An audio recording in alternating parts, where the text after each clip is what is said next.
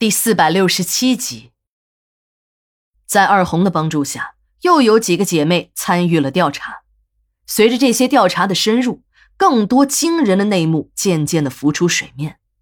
其中，一个叫秀秀的小姐的拉客记录更具有代表性。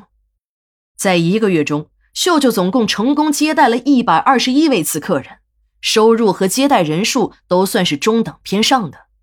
在这些客人中，有一半是老客，秀秀对这些老客的收费很低，都是按最低标准十元收费。之所以这样廉价的收费，是因为这些老客都承诺给秀秀带来新客，只有这样，她的生意才会好。很多别的小姐也都是这样做的，不这样做便不会有好的收入。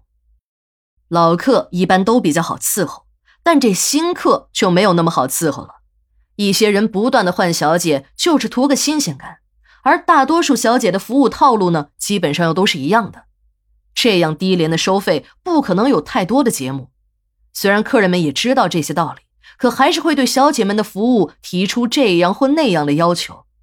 为了留住这些客人，小姐们便也各显神通了。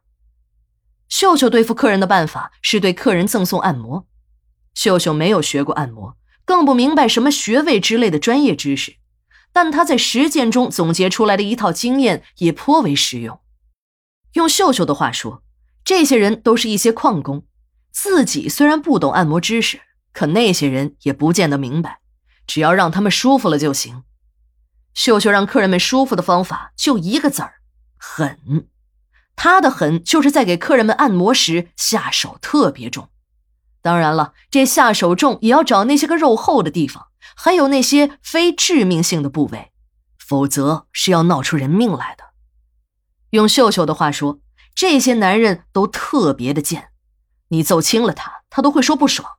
如果真的让这些人在疼痛中找到了快感，这些人就会有事没事的来找秀秀去揍他们一顿。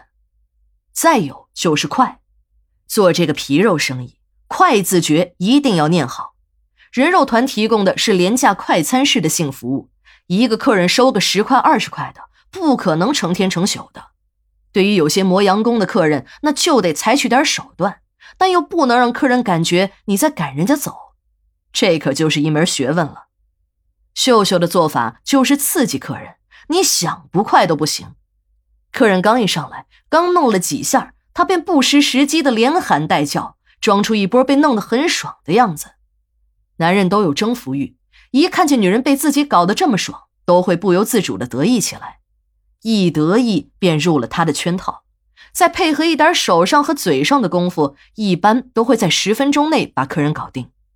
秀秀坦言，由于自己从事这种工作多年，每天的工作都是在和男人做那种事儿，时间长了，一点感觉也没有，就更别提什么高潮了。这对于他来说，和男人做那种事儿就是一种工作。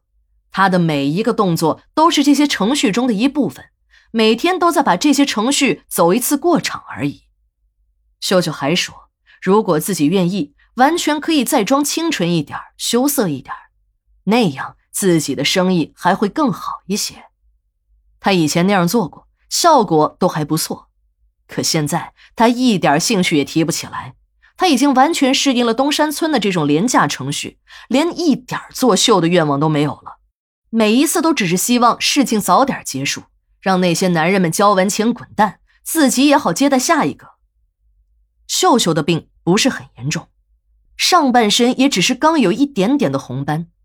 当阿军告诉他说他的病情还处在中期，完全可以服药控制一下，而且还告诉他治疗这种病的药是免费的，只需要他到市里的疾控中心去检查一下，就可以定期领药了。